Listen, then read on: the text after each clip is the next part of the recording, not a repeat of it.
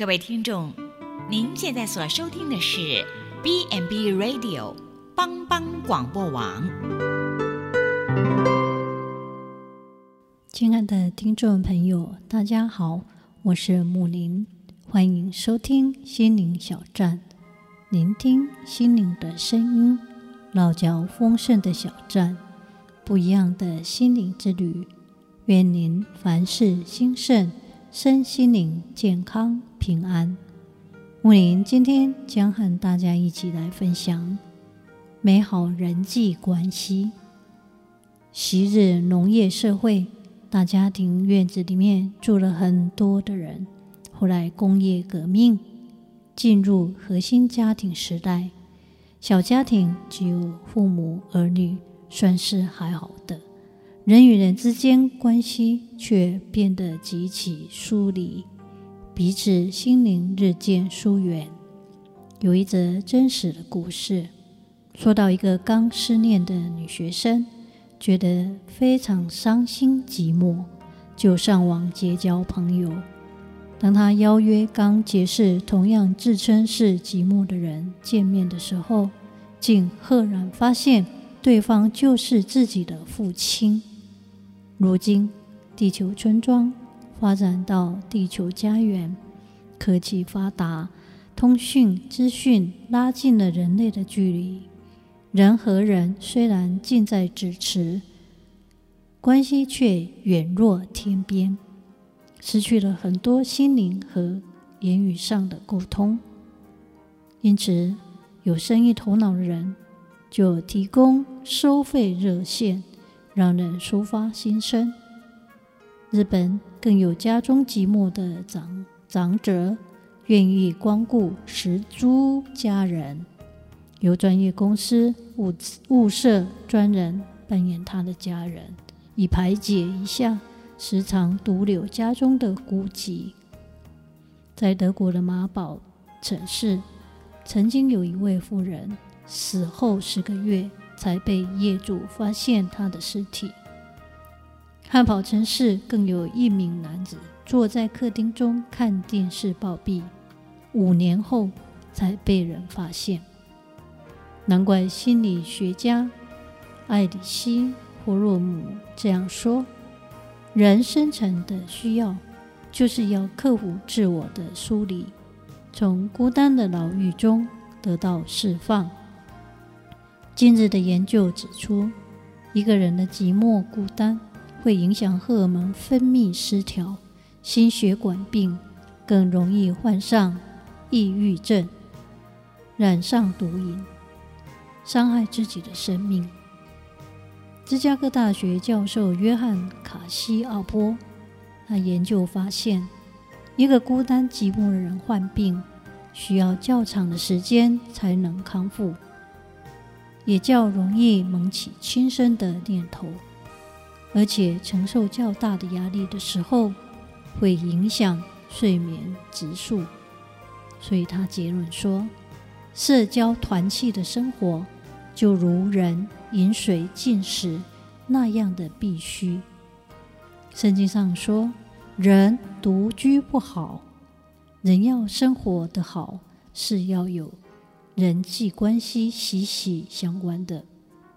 美国传奇富翁霍德华休斯，当他坐拥四亿美元的时候，曾感慨地说：“我宁愿以四亿美元换取一个好朋友。”伯克莱加州大学的传染病专家研究指出，社交生活的贫乏对人的死亡率。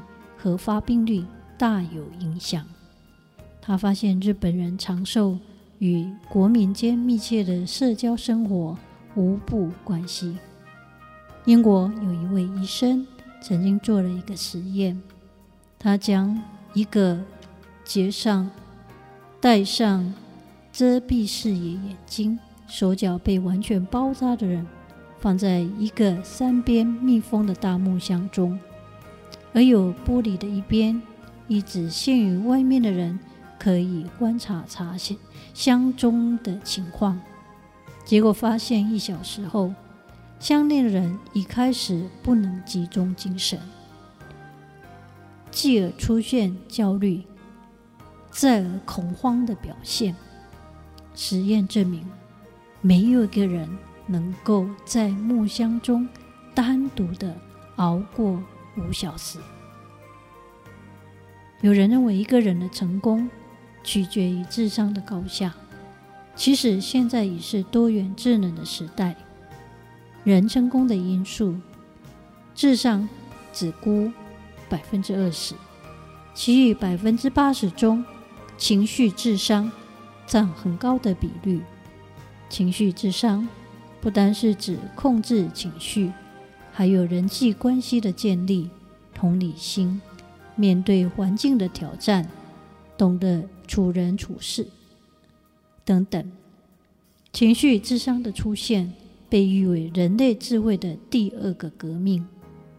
今日人每年只需要一万英镑就可以快乐满足。英国研究指出，倘若人真的没有朋友，每年就需要额外的五万英镑才能够弥补这样的。缺失。研究又发现，快乐人生的基要元素，第一是信仰，再者是家庭和朋友。在这个心灵疏落的时代，努力建立美好的家庭关系和人际关系，这是何等的重要！看呐，弟兄姐妹和睦同居，是何等的善！何等的美好！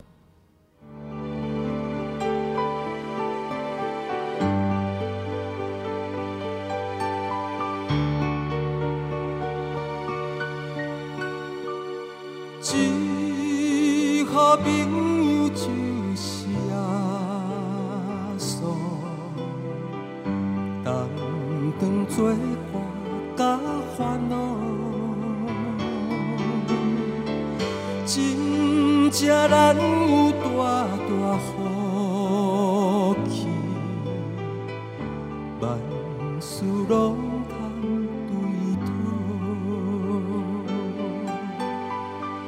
心肝常常失落平安。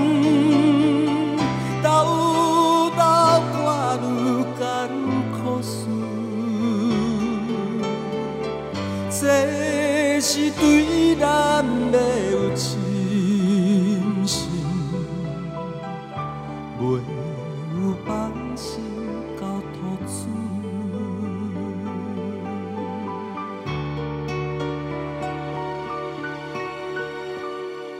咸菜拄着油温时冷，也是心。大烦恼，只可唔通常常失志，着将大项来祈祷，交朋友到这真重，甘愿。万载好，耶稣在咱心的暖流，将这苦事